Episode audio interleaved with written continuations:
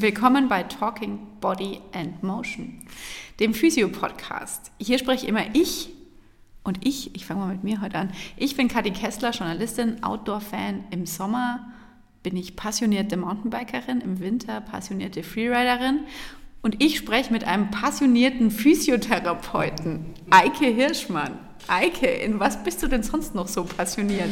Hallo Kathi, schön, dass du da bist. Ich freue mich auch. Das erste Mal in echt übrigens für alle, die schon mal zugehört haben. Stimmt, ja. Sonst immer äh, im Homeoffice. Im Homeoffice via Zoom oder so. Macht es nicht besser. Erzähl, was ist äh, deine Passion? Meine Passion, ja, im Sommer auch Mountainbiken und im Winter definitiv äh, nicht unbedingt Freeriden, aber Skifahren aller Art. Wobei es auch mehr in die ja, Freeride-Richtung geht als äh, auf der Piste.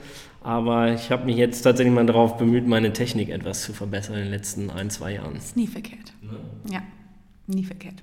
Heute sind wir aber nicht nur zu zweit, sondern zum ersten Mal zu dritt.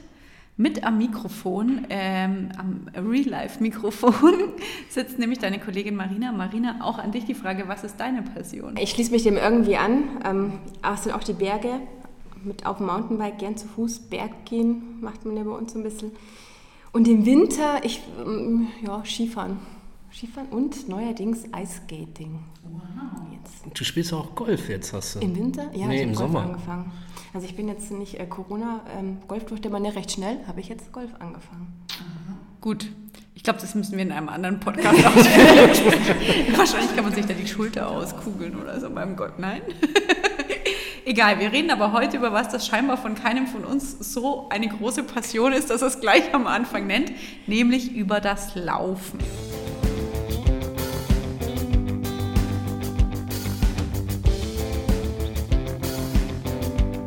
Das Laufen hatte ja in, in Corona-Zeiten gerade wieder Konjunktur.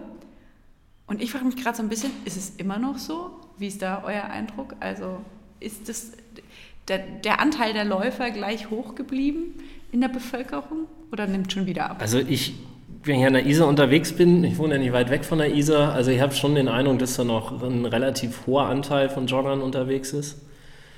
Ähm, auch mehr als vorher, also gerade auch so diese, diese Einsteiger-Jogger, also die erkennst du ja eigentlich immer sofort am Laufstil, in der Regel immer High-End-Klamotten. Wobei ich sagen muss, bei Corona sind mir auch mehr einfach in ihren normalen Sofa-Joggern äh, aufgefallen. Okay. Und ich würde schon sagen, dass noch ein bisschen höher ist. Also ich habe auch viele Patienten, die dann immer so mal auf mich zukommen und sagen, so, ich habe jetzt mal seit langem mal wieder das Laufen angefangen äh, ich möchte auch dranbleiben, möchte da besser werden, äh, was kann ich tun, mir tut es hier und da weh, mir zwickt dies, mir zwickt das. Also ich glaube schon, dass das äh, noch ähm, durchaus ein aktuelles Ding ist, wobei du wahrscheinlich recht hast, jetzt wo sie alle wieder arbeiten gehen können oder mehr arbeiten gehen können, dass es schon vielleicht auch bei dem einen oder anderen wieder ein bisschen abnimmt. Wir wollen auf alle Fälle klären, ist Laufen ein Sport für jeden? Was muss ich beachten, wenn ich jetzt anfangen will zu laufen, wie eben so viele in letzter Zeit angefangen haben zu laufen. Wie kann ich mich auch steigern dann beim Laufen und wie schlau ist es, nach jeder Joggingrunde ein Bier zu trinken? Okay, das vielleicht nicht, aber, aber die anderen Fragen klären wir. Äh, ich mag es äh, ja sehr gerne, sehr persönlich, deswegen äh, gleich eine persönliche Frage. Wie ist denn dein, dein Verhältnis zum Laufen, Marina? Und wie bist du dazu gekommen vielleicht auch? Also grundsätzlich war ich der Meinung, dass ähm, ich nicht zum Laufen gemacht bin. Kenne ich. Das war so meine äh, Ausrede, aber es ist leider nicht so. Also es ist so, wir sind zum Laufen gemacht, jeder kann es, jeder darf es. Ähm, der eine tut es vielleicht ein bisschen leichter als der andere. Mm, ich bin tatsächlich dazu gekommen, weil ich mir dachte, warum macht es denn allen anderen Spaß? Nur mir nicht, gell? Mhm. So, ich habe da irgendwie nicht so den Drive darauf gehabt und ähm, ja, insofern bin ich auch mal losgelaufen während Corona. Okay. war ja da. Und, und äh, hast du eine Antwort gefunden auf die Frage, warum es allen anderen Spaß macht, nur dir nicht? Ähm, mir macht es ja mittlerweile jetzt auch Spaß. Also ich glaube, es ist also ja. innere Schweine. die Frage hat sich sozusagen erübrigt. Genau. Wie schaut es bei dir aus, Eike? Laufen? Laufen, laufen, oh Gott. Ich glaube schon auch, dass es wie bei jedem Sport ist, wenn du so eine gewisse Schwelle äh, überschritten hast und nicht immer so dieses Gefühl hast, äh, dass es einfach dein Limit erreichst sofort, mhm. dann, dann hast du, glaube ich, auch ein gewisses Maß an Spaß dabei. Ich weiß noch, die vier Jahre, die ich mit dem Skisport unterwegs war, ich bin selber kaum noch Ski gefahren. Denkt ihr immer, geil, Winter, Schnee, andauernd Skifahren. Sondern es war morgens einmal hoch und mittags, nachmittags einmal wieder runter. Ich war irgendwann, weil ich natürlich auch selber nicht so richtig zum Sport gekommen bin, dadurch, dass die Tage sehr, sehr lang waren, ähm, dass ich einfach nach vier Jahren so gedacht habe, ja, eine Abfahrt und ich bin wirklich komplett blau. Jetzt äh, habe ich mich halt mal wieder hingehockt und einfach wirklich Grundlagenausdauer äh, gemacht und jetzt ist es so, jetzt habe ich bei allem wieder Spaß. Also in dem Moment hatte ich gar keinen Spaß mehr, obwohl Skifahren mir richtig Spaß macht, aber ich so, nee, das, das macht keinen Spaß. Dieses Gefühl von immer platt zu sein, immer blau zu sein, das nimmt dir den Spaß irgendwie. Und das ist, glaube ich, das Entscheidende, dann eben auch irgendwo aufzubauen, anzufangen und ja, da auch dieses Level nicht zu überschreiten, dass man also nicht von Anfang an so absolut frustriert ist, sondern immer so ein bisschen unter dem Frustrationslevel das ausbauen und dann da weitermachen, dass man einfach auch tatsächlich so ein bisschen diesen Spaß dann daran entdeckt. Wobei ich ganz klar sagen muss, zum Schwimmen kriegt mich definitiv keiner. Ich glaube, das werde ich nie äh, den Spaß dran entdecken. Und beim Laufen habe ich ihn irgendwann mal verloren, weil ich einfach immer die gleiche Joggingrunde gelaufen bin. Also ich bin früher wirklich ähm, dreimal die Woche um 10 bis 15 Kilometer gelaufen. Das habe ich von heute auf morgen dann irgendwann mal aufgehört. Und seitdem ist auch irgendwie so diese Motivation weg. Auch wenn ich sehr viel spazieren gehe oder auch wandern gehe. Also ich mache lieber alles zu Fuß als mit dem Fahrrad tatsächlich in der Stadt. Ähm, aber so diese, diese ja, die Ambition, mal wieder loszulaufen, die habe ich eigentlich nie wieder gehabt. Okay, aber ich fasse mal ein bisschen zusammen. Aller Anfang ist schwer, sagst du. Übrigens, wer noch mehr wissen möchte über Eikes Karriere im Skisport, der muss Folge 2 anhören. Da geht es dann nämlich auch drum. Ähm, und jetzt hast du mir schon ein bisschen die, meine nächste Frage vorweggenommen, Marina, weil die wäre nämlich gewesen, ob tatsächlich jeder zum Laufen gemacht ist. Also ob Laufen grundsätzlich ein Sport für alle ist. Ja, grundsätzlich ja. Ich würde nur sagen, der eine tut sich ein bisschen einfacher oder leichter als der andere. Ich glaube, das ist bei jeder Sportart einfach so. Aber es ist schon so, wie der Eike gesagt hat, ähm, dadurch, dass sich der eine vielleicht ein bisschen schwerer tut, ist die Frustrationsgrenze vielleicht ein bisschen höher. War vielleicht bei mir der Fall am Anfang. Hm, bei mir definitiv auch. Ähm, wie geht es euch denn? Du hast es auch schon kurz gesagt, Eike. Ähm, wenn, wenn, ihr jetzt so die ganzen Läufer an der ISA seht, da sieht man ja diverseste Laufstile. Ähm, manche verdienen vielleicht das, die, die, Bezeichnung Laufstil gar nicht. Ähm, lacht oder weint da eher das Physiotherapeutenherz? Weil lachen, weil man sich denkt, juhu, jede Menge neue Kundschaft? Oder ist er so, oh Gott, was machen die mit ihrem Körper? ich, mein Herz versucht wegzuhören, wegzu, wegzu, wegzuschauen sozusagen. Aber es ist natürlich beruflich nicht ganz so einfach. Ich weiß nicht, was also ich kann mich nur daran erinnern, ähm, ich, das war jetzt schon ein paar Jahre her, da hat mich ein äh, Kumpel aus Australien besucht, mit dem ich zusammen den Master gemacht habe. Äh, und wir haben beide schon sehr viel Spaß gehabt, uns wirklich auf eine Bank zu setzen, den Leuten zuzugucken und da wirklich einfach mal richtig zu analysieren, das zu interpretieren, zu gucken, was sehen wir da. Es war schon extremst witzig. Also wir haben zu zweit äh, eine, gute Zeit gehabt in diesen ein, zwei Stunden, in denen wir da gesessen haben.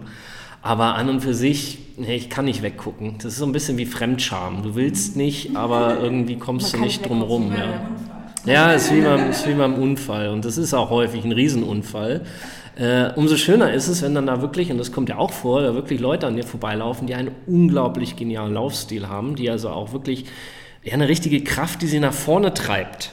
Ja, nicht so irgendwie so ein Stein, der immer von oben nach unten fällt, sondern einfach jemand, der wirklich nach vorne läuft und so richtig nach vorne geht. Das ist schon schön dann zum Anschauen, das macht auch richtig Spaß.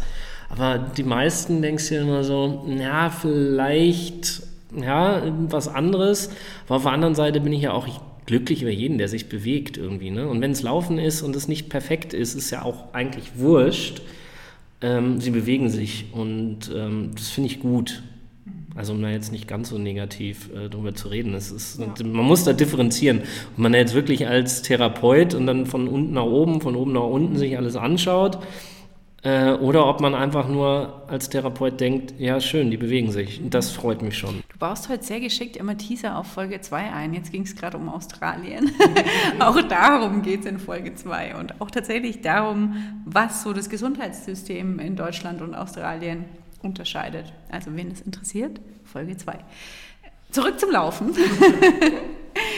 ähm, wir hatten es ja schon. Also während Corona haben, glaube ich, ich weiß nicht wie viel, da gibt es bestimmt irgendwann mal Studien drüber, wie viel mit dem Laufen angefangen oder wieder angefangen haben. Habt ihr das dann auch gemerkt, weil mehr Patienten mit originären Laufproblemen oder Problemen, die dem Laufen entspringen, wenn man das so sagen kann, zu euch in die Praxis kamen? Ich finde ja, wobei jetzt die Patienten ja nicht unbedingt sagen, ich gehe jetzt laufen, ich habe Schmerzen, sondern die Patienten kommen mit einem Problem und wenn man so ein bisschen nachfragt, dann ist es schon so, dass sie sagen, na, ich sitze jetzt auf einmal zu Hause und jetzt gehe ich auf einmal laufen. Ähm, ich würde sagen, ja, in der Zeit hatten wir vermehrt die Situation, dass ähm, Probleme aufgrund Laufen, Corona-Laufen. Corona-Laufen, ja. dauernd. Was hatten die dann so? Also was war deren Schmerz? Unterschiedliches Knieschmerz natürlich.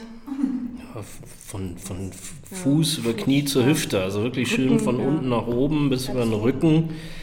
Ähm, nur die Hände nicht. Nee, nur die, die Hände weniger. Aber Schulter, Schulter, Nacken wahrscheinlich auch. Ja. Nee, aber das waren jetzt weniger. Also ich kann mich nur so äh, konkret äh, an drei, vier Leute tatsächlich erinnern, die auch sagten, ja, ich bin früher schon viel gelaufen, jetzt habe ich wieder angefangen viel zu laufen. Und es zeichnete sich so ab, dass sie wirklich da anknüpfen wollten, wo sie damals mhm. vor 10, 15 Jahren aufgehört haben. Das hat nicht funktioniert. Komisch. Ach, echt? Irgendwie wohl nicht. Surprise. Ne? Also halt einfach lange nicht gelaufen, Muskulatur müde, äh, eingeschränkt, nicht mehr so fit wie eben vor zehn Jahren. Wir sind auch keine 15 mehr, weißt du, wo jeder kennt es, glaube ich. Früher hast du gemacht, was auch immer, und dein Körper hat einfach hinterher nur gesagt, ja, schön. Und heute ist es so, du machst was Neues und dein Körper sagt, äh, Entschuldigung. Ne? Und so den Eindruck hatte ich bei diesen vier, fünf Patienten auf jeden Fall. Deswegen Golfen. Okay, da ist es nicht so dass der Körper rebelliert. Verstehe. Hätte mich jetzt auch gewundert, aber ich will ja keine Klischees, keine Klischees treffen, dreschen. Ähm, was kann man denn falsch machen? Also was sind so die häufigsten Anfänger oder Wiedereinsteiger, wie du ja auch meintest, Feder, was meint ihr? Naja, eigentlich hat Saike ja schon gesagt, man ähm, war schon mal laufen, hat schon einen Leistungsstand und denkt, ähm, bei dem möchte ich jetzt wieder einsteigen. Also einfach zu schnell, zu viel, zu heftig. Ähm, und das, wo sich das dann widerspiegelt, ist unterschiedlich. Aber ich glaube einfach, dieses, dieser Leistungsanspruch in den Körper, dass so das Hauptproblem ist. Oder war. Denke denk ich auch. Ja, jahrelang nichts benutzt, sonst nichts gemacht und jetzt gehen wir mal wieder laufen.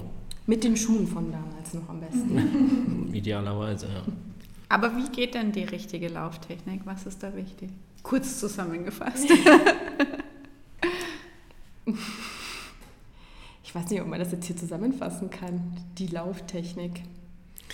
Beinlängen sind unterschiedlich. Ja. Ähm, es ist auch, ich sage jetzt mal, auch die Hüftstellung, wenn du es vorhin angesprochen hast. Viele kommen auch mit Hüftproblematik. Das mhm. ist ähm, schon allein, wenn man jetzt sagt, Frauen und Männer haben ja da schon einfach einen Unterschied. Also ich würde nicht sagen, dass wir da irgendwas pauschalisieren können. Nee, das Einzige, was man, glaube ich, dazu jetzt in die Richtung sagen kann, was wahrscheinlich wichtig ist, ist eben nicht voll einsteigen, ja. sondern eben erstmal äh, checken, wo stehe ich eigentlich, ja, was kann ich überhaupt und vielleicht auch erstmal äh, ja, losgehen statt loslaufen dann das Tempo ein bisschen erhöhen mit der Zeit. Wenn ich merke, ich bin an einem Level, dann das Tempo wieder rausnehmen äh, wieder eine Runde gehen, dann wieder laufen. Also erstmal so einzusteigen, ohne jetzt wirklich explizite Technik. Die brauchst, glaube ich, auch erstmal nicht, sondern es geht jetzt erstmal nur zu laufen, aber eben nicht sich selber zu sehr zu pushen, sondern eben das, was man kann, zu machen.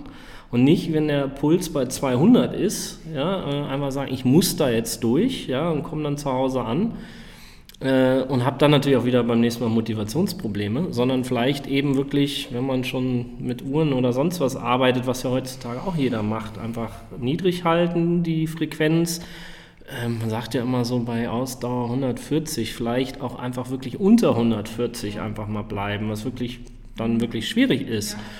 Ähm, aber da erstmal versuchen, ganz langsam, gemütlich gehen, walken, laufen, walken, gehen, laufen und so immer abwechseln. Und dann kann man sich irgendwann mal über Technik unterhalten. Ja, und bei Technik. Technik ist da wirklich kompliziert. Und das ist das, wo ja meine Passion ist. Ich kann Technik, tatsächlich, ja. Ach, als wäre es als wär's kein Klischee, dass Männer sich für Technik interessieren.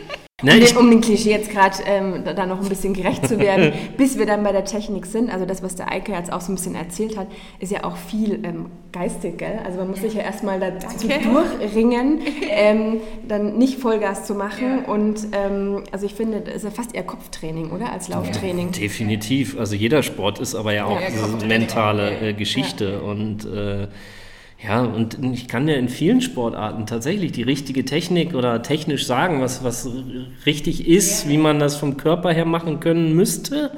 Äh, heißt aber noch lange nicht, dass ich jemals eine Ahnung von diesem Sport hatte. Ich habe mich einfach immer nur mit, mit diversen Sportarten auseinandergesetzt, weil ich das so faszinierend fand. Aber nicht, dass ich selber diesen Sport betreiben kann. Aber gut, gelaufen bin ich immerhin na, fünf bis sechs Jahre. Also bisschen Erfahrung, praktische Erfahrung habe ich jetzt. Bringst du da schon mit?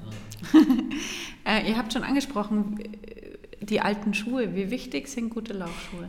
Ähm, wenn, der, wenn du erstmal anfängst, dann würde ich mir jetzt auch nicht gleich die Hightech, was du gesagt hast, Schuhe kaufen. Also ich denke, das Wichtigste ist einfach erstmal loslegen, dass dann, wenn ich ähm, sage, ich will dabei bleiben oder ich will es ein bisschen länger machen, mir dann doch einen guten Laufschuh kaufe, finde ich, ist tatsächlich mir wichtiger als alles andere. Aber ich denke jetzt, ähm, ist es wichtig, erstmal laufen und dann der Schuh und nicht gleich den Hightech-Schuh zu kaufen, der dann in der Ecke steht. Ja, definitiv. Also kann erstmal, also man sollte vielleicht nicht die von vor zehn Jahren rauskamen, ne? oder noch den alten, das erste Mal. genau, oder den alten Skateschuh noch aus der Jugend oder sowas. Also damit würde ich jetzt vielleicht nicht anfangen. Also ein gescheiter Schuh, äh, aber äh, ja, wie die, die, die Engländer haben ja auch so ein schönes Prinzip, das KISS-Prinzip. Keep it simple, stupid. Äh, also einfach einen, einen einfachen, normalen Schuh, Sportschuh mit einer, mit einer guten Sohle reicht erstmal. Diese ganze Hightech im Schuh, da können wir uns dann, das ist wie beim Auto, beim, beim äh, Fahrrad, ja, ich, ich fange ja auch nicht gleich mit einem Formel-1-Auto an, Auto zu fahren, also in den seltensten Fällen. Da bin ich aber ein Naturtalent. Das glaube ich, viele Menschen tun. Ja, ist, deswegen fangen wahrscheinlich auch viele eben mit solchen Schuhen an zu laufen. Das sind nicht die Schuhe, die laufen, sondern ich laufe ja die Schuhe. Und das heißt, es liegt ja an mir und nicht an den Schuhen. Und wenn die Grundvoraussetzung von der Muskulatur, vom Körper, vom Körperbau nicht, nicht passt, dann muss ich ja auch daran arbeiten, also muss das Kräftigen, Dehnen, äh, Aufbauen, was auch immer da dann notwendig ist. Und die Schuhe können mich dabei unterstützen, aber die Schuhe können mir das Problem nicht abnehmen. Und dazu komme ich jetzt gleich weiter zum nächsten Lieblingsthema von mir eigentlich, das sind so diese minimalistischen Schuhe, ja? äh, die also null Stabilität in der Sohle haben. Barfußschuhe zum Beispiel auch, oder? Meinst du? Welche? So Barfußschuhe. Barfußschuhe, ne? Ich denke jetzt primär erstmal so an die, den, den Vorgänger, das sind so die Nike Free. Ja, genau. Ne? Die, die haben null Stabilität in der Sohle. Wenn mein Fuß keine Stabilität äh, hat, mitbringt, dann äh, werde ich das beim Laufen äh, gewaltige Probleme damit kriegen. Ja? Das heißt, beim normalen Gehen reicht es vielleicht. Ja, und, und es fühlt sich ja gut an. Ich mag die Schuhe, ich liebe die Schuhe, aber ich würde niemals auf die Idee kommen, in diesen Schuhen loszulaufen. Und da gibt es ja von Adidas, ne, Boost zum Beispiel, damit wir jetzt hier nicht nur eine Marke nennen, sondern. Asics hat da bestimmt auch was. Ähm, und das ist das Entscheidende, nicht, nicht äh, weil ein guter Läufer Barfußschuhe oder diese minimalistischen Schuhe hat, damit loslaufen. Das ist das Schlimmste, was man machen kann. Es ist ja auch, wie du gesagt hast, man fängt ja auch nicht sofort mit Lauftechnik an, sondern ich denke, ähm, wenn ich gar nicht weiß, was mein Bedarf ist, also ich habe ja noch gar keinen Laufstil, nur weil ich jetzt zweimal laufen war. Aber wenn ich jetzt einfach schon mal ein paar Mal laufen gewesen bin, dann weiß ich vielleicht, wo mein Thema ist und kann dann angepasst dann Schuh kaufen. Oder einfach, ist ja bei jeder Sportart so, ähm, dass man vielleicht erstmal ein bisschen Material ausprobieren muss, bevor man sich dann das kauft. Es ist ja schon auch der Charme am Laufen einfach, dass, dass man nichts braucht eigentlich. Dass du loslegen kannst. Definitiv. Also man kann mit dem, was man zu Hause hat, irgendwas Gescheites findet man schon. Äh, ansonsten sich einfach gute jetzt nicht die teuersten, aber einfache Schuhe kaufen und loslaufen. Ne? Also wie gesagt, nicht, nicht die Skateschuhe von damals, vielleicht nicht mit den Wanderschuhen, ist vielleicht auch suboptimal, aber einen, einen ganz guten Sportschuh. Und da ja. würde ich sogar auch eher einen Hallenschuh bevorzugen, bevor ich erstmal mit so einem minimalistischen Schuh loslaufe. Aber grundsätzlich ist so, wie Kadi gesagt hat, also wenn man jetzt mal überlegt, ist für mich der Charme am Laufen tatsächlich, dass ähm, ich kann es sofort tun. Vor der Tür, Schuhe an. Ja, genau. Also wenn man jetzt so sagt, auf deine, auf deine Liste, warum läuft Marina, weil sie es theoretisch immer tun könnte. Aber das ist eine ganz gute Überleitung, weil wir haben es auch schon gesagt, ähm, die Frage, also oder vielen geht so, sie fangen an zu laufen, dann merken sie, oh, pff, ganz schön anstrengend, mir tut irgendwas weh danach. Ähm, wie kann ich mich denn motivieren? Also, ne, so dieses, man ist voll motiviert, fängt was Neues an, dann tut es weh, dann ist man sofort wieder draußen.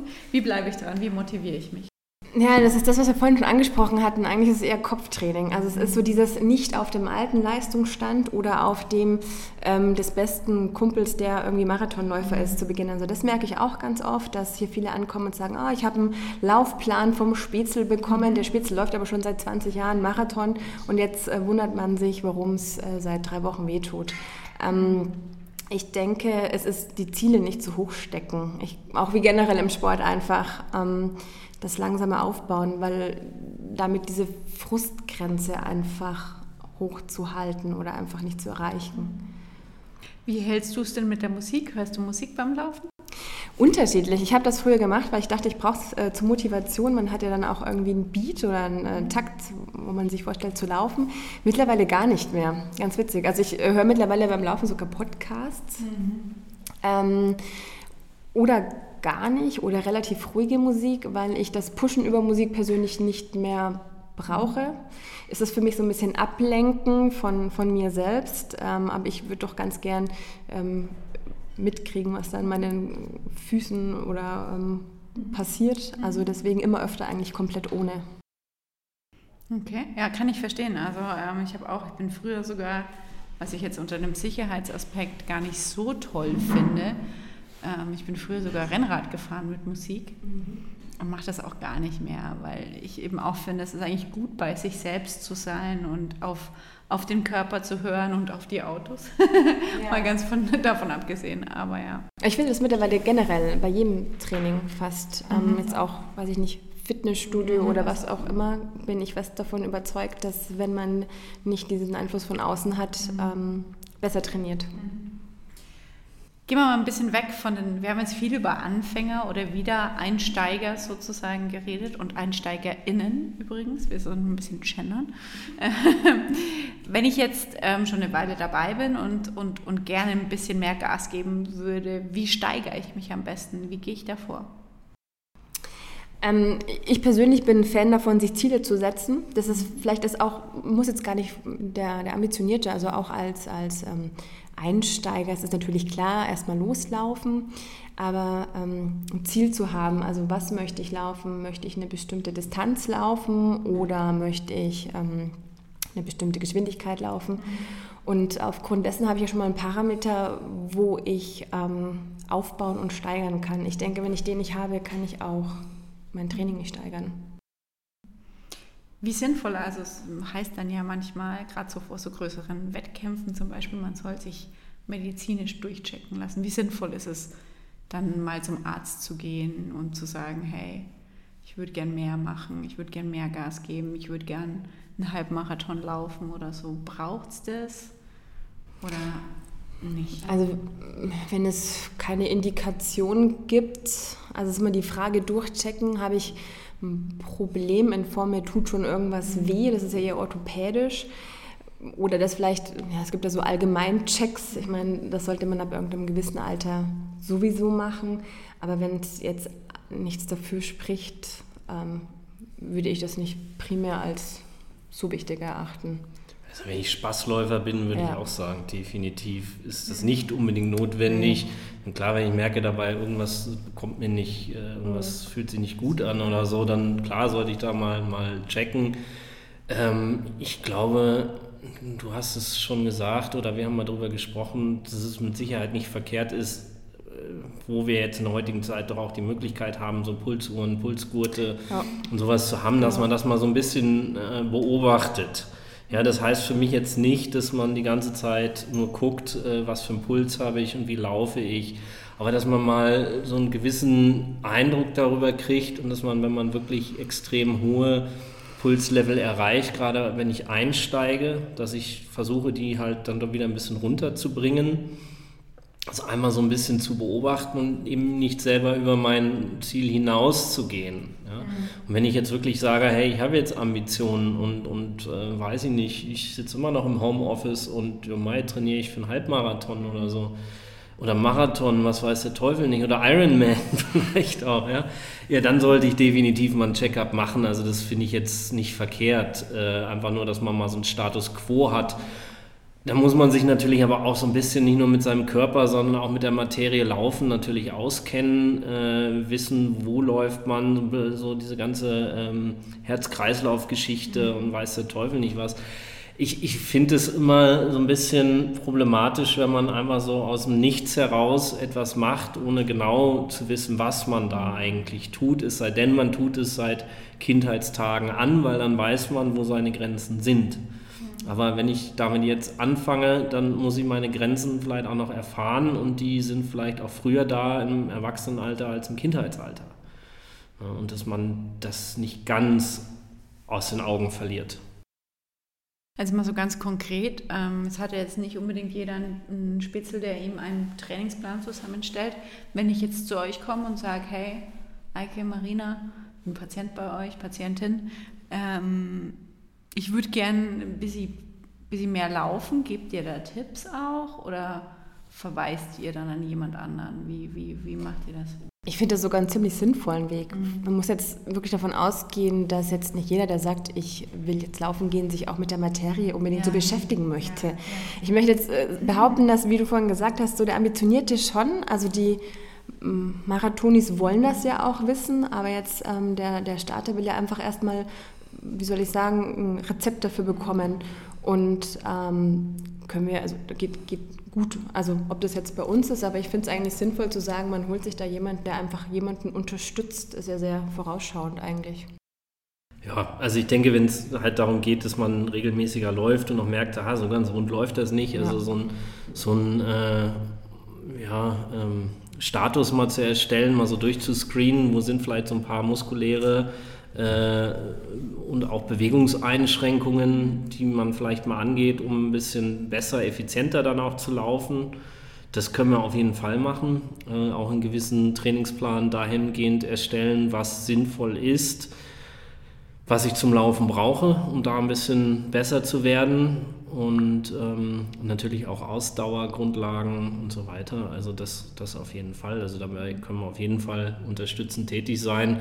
Und ähm, wenn man jetzt nicht einmal nur in der Woche mal ganz kurz eine Isar-Runde läuft oder so, dann denke ich auch und wirklich Ambitionen dabei entwickelt und auch Spaß dran hat, halte ich das für durchaus sinnvoll. Und da kann man nur sagen, klar, können wir das anbieten, äh, da Unterstützung zu leisten.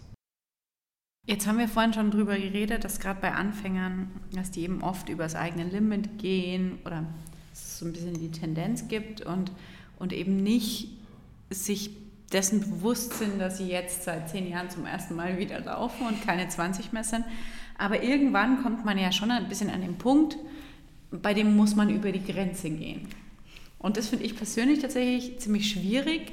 Also wie viel über die Grenze gehen ist denn gut und wann ist es denn nicht mehr so gut? Habt ihr dann noch so, das ist ja auch wieder, da sind wir dann wieder beim Kopftraining, über das wir auch schon geredet haben. Habt ihr da einen Tipp? Es nee, muss ein bisschen wehtun. Es muss, ja, es ist natürlich, du weißt ja nie, ob du an der Grenze warst, wenn du nicht ja. da warst. Also ja. das ist, glaube ich, ähm, für jeden Sportler oder ähm, Hobbysportler in irgendeiner Form, ich, ich denke, man muss eine Form von Grenzerfahrung haben. Ähm, und man macht, also es ist auch, es tut auch mal zu viel weh. Aber ich denke, davon lernt man. Das ist ja auch so, was der Eike vorhin gesagt hat, man hat ja auch generell Erfahrung. Der eine schon länger, der andere weniger. Ähm, ja, so ganz schmerzfrei geht es manchmal nicht. Und wenn es nur der harte Muskelkater einfach am Anfang ist, mhm. ähm, gehört auch dazu. Apropos Muskelkater, eins, eins meiner Nicht-Lieblingsthemen, wie wichtig ist Dehnen und so weiter nach dem Laufen? Black Roll. Oh, da machen, wir, da machen wir, heißt, glaube ich, was, was man, da machen wir eine eigene Folge. da machen wir, glaube ich, mal eine eigene Folge draus, weil das ist, äh, da kann ich jetzt schon wieder ausholen. Aber ich denke, nach dem Laufen auf jeden Fall eine gewisse Regeneration ist auf jeden Fall wichtig. Ähm, was diese Regeneration beinhaltet, ähm, würde ich sagen, ist fast jedem selber überlassen. Also denen mit Sicherheit nicht verkehrt. Also gibt es dann, bei denen wird ja auch schon seit Jahrzehnten diskutiert. Wann, wo, in welcher Intensität, bringt was, bringt Also mein letzter nichts. Stand ist tatsächlich, es bringt wissenschaftlich bewiesen, also oder andersrum, es ist nicht wissenschaftlich bewiesen, dass es was Ja, das ist auch schon wieder überholt. Ah, okay. Mittlerweile sind wir wissenschaftlich schon wieder so weit, dass wir sagen, wir haben einen Einfluss äh, auf gewisse Muskelorgane, also Rezeptoren, die da für den Spannungszustand der Muskulatur zuständig sind, den wir damit schon runterbringen können, also dass ein Muskel sich entspannt. Was wir nicht machen können, so einfach, ist ein Muskel verlängern. Ja, also für eine Verlängerung eines Muskels müsstest du die Dehnung wahrscheinlich boah, ich glaube, mindestens eine Woche am Stück einfach in die Länge ziehen. Aber das ist vielleicht auch das, was so der Laie äh, darunter versteht, dass der Muskel länger wird. Und ich glaube, es ist so, wie du gesagt hast, ganz gut, wir können den Spannungszustand äh, verändern. Ähm, deswegen sind natürlich so Studien, wo dann äh, drin steht, es bringt nichts. Ja, was war denn das Ziel? Das Ziel, also natürlich ja. wird der Muskel Ja. nicht länger, Ja. ähm, aber du kannst natürlich einen Einfluss auf den Spannungszustand Im Endeffekt wird dann minimal länger schon, weil natürlich die Kontraktion ist ja eine Verkürzung des Muskels. Und diesen Verkürzungszyklus kann ich natürlich verlängern. Ne? Ähm, und damit bringe ich auch etwas mehr Länge in den Muskel rein, aber nur die reelle Länge, die der Muskel hat. Aber das Genau. ist, wie gesagt, ein eigenes Thema. Ähm, ich finde einfach nach Sport generell Regeneration gut. Für den einen ist es halt Dehnung, um wenn ich jetzt wirklich gelaufen bin, ich habe eine gewisse Muskelgruppe aktiviert, diese Muskelgruppe danach auch wieder diese Spannung rauszunehmen und zu verlängern. Ähm, man kann mit Sicherheit auch eine gewisse Art von, von ähm, ja, Kälteanwendungen, also Wasserbad, einfach um die Durchblutung anzuregen, um Stoffwechseltransport voranzutreiben. Ähm, ja, sich einfach nur kalt, warm abduschen. Ähm, was keiner gerne mag, glaube ich, ist Wärme drauf, was aber per se auch okay wäre, weil ich einfach eine massive Mehrdurchblutung kriege, Stoffwechsel anregt, also in dem Fall dann wahrscheinlich eher die Kälte angenehmer ist, die ich dann natürlich aber auch eine Zeit lang äh, in Anspruch nehmen muss, bevor sie wirklich wirkt.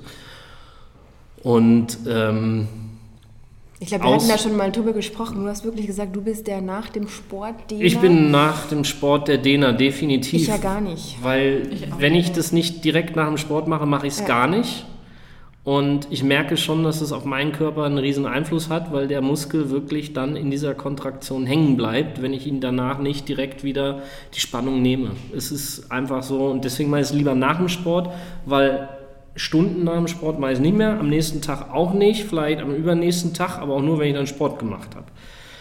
Also deswegen direkt funktioniert für mich persönlich am besten.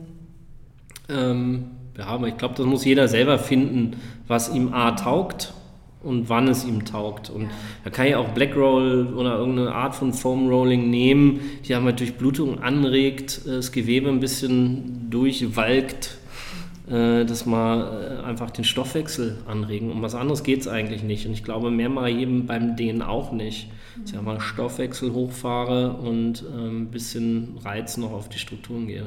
Aber insofern kann man ja sagen, richtig falsch oder richtig richtig gibt es jetzt auch nicht. Das ist auch wieder so ein bisschen. Aber ja, nichts ist dann. Nicht, genau, nichts ist so das, aber wie du schon sagst, ich bin auch nicht so der nach dem Sport, den ich hole das ähm, nach. Also ich mache das wirklich separiert und ähm, aber was Eike schon auch sagt, so dieses abrupt aufhören, also irgendein Ritual Ja, nach dem Sport, ja, finde ich schon stimmt, ja. auch ganz gut. Ich bin, ich, ich mobilisiere weiter. Also wenn ich jetzt sage, ich gehe joggen, dann gehe ich halt einfach nochmal zehn Minuten, ähm, was denselben Effekt hat eigentlich. Also es ist weiterhin stoffwechselfördernd, anregend.